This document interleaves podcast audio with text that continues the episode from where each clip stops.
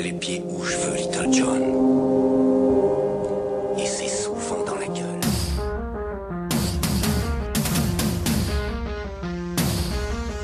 Bon, alors, pour tout te dire, auditrice, j'étais plutôt content de moi cette semaine.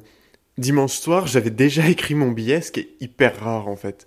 Il était vachement rigolo, plein de bonne humeur, d'entrain. C'était, c'était un conte comme quand ma mère me les racontait quand j'étais petit. Ça parlait d'un garçon qui s'était perdu et qu'on avait fini par retrouver. Il y avait des blagues assez rigolotes. euh, Vous savez euh, comment on retrouve un fugitif belge On sonne à sa porte. Voilà, non, c'était, c'était gentil. Il y avait aussi une petite morale un peu gauchiste qui prouvait par l'absurde l'inefficacité de la déchéance de nationalité.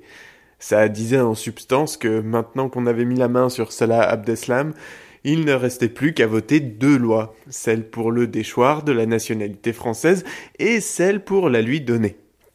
J'essayais de pas trop parler des attentats en Turquie parce que c'était pas très amusant et qu'il y avait pas grand chose à en dire. Et puis, ben finalement, ils sont aussi fait péter à Bruxelles. Du coup, c'est pas évident de faire rigoler ce matin. J'ai hésité à reprendre mon billet du 13 novembre, parce qu'après tout, si eux ne font pas l'effort de changer, pourquoi moi je devrais essayer de me renouveler? C'est vrai quoi, mais bon, c'était un peu inutile. Et puis j'ai eu le malheur de pas couper mes réseaux sociaux et je me suis dit que vraiment non, je pouvais pas en parler, j'allais encore m'énerver contre tous les cons. C'est pas ma faute aussi, quand je vois le hashtag Stop Islam en trending topic sur Twitter, essentiellement parce que des trous du cul plein de mon sentiment l'utilisent pour le dénoncer, ça me fout hors de moi. Enfin, c'est c'est quand même complètement stupide d'écrire Oh là là, Stop Islam en tendance sur Twitter, c'est vraiment déprimant, puisque ça participe à le maintenir en haut de la liste du con. du coup, devant le micro, je me suis dit qu'on allait parler d'autre chose mais quelque chose d'aussi inquiétant quand même, hein, parce que je m'en voudrais de pas contribuer au climat anxiogène que le gouvernement et les médias s'échinent à instaurer et à maintenir. Du coup, je vais parler du cas de vache folle qui est suspecté dans les Ardennes. Vous vous rendez compte? Un cas de vache folle en plein état d'urgence en plus. Preuve s'il en est qu'il nous protège pas vraiment ce truc.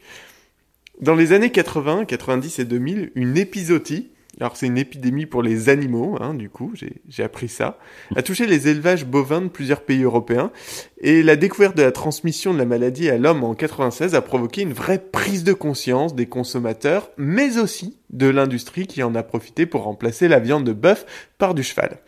C'est d'ailleurs cette crise de la vache folle qui a entériné l'application du principe de précaution au niveau européen. Ah, J'aime bien le concept principe de précaution, parce qu'en fait on peut en faire ce qu'on veut. Par exemple, établir un embargo sur la viande anglaise, ça en appelle au principe de précaution, hein. c'est même euh, comme ça qu'il a été reconnu. Comme il y a beaucoup de cas de vaches folles chez vous, on n'en prend plus. Mais aussi, vous avez une vache malade, ben on va cramer le troupeau, principe de précaution. C'est un principe qui a donc la subtilité d'un type qui serait né de la fornication non protégée de Donald Trump et Nadine Morano, un peu. hein. Il est nécessaire sans doute, mais tellement flou juridiquement que les juges peinent à l'utiliser. Et puis, ça peut quand même vite dériver.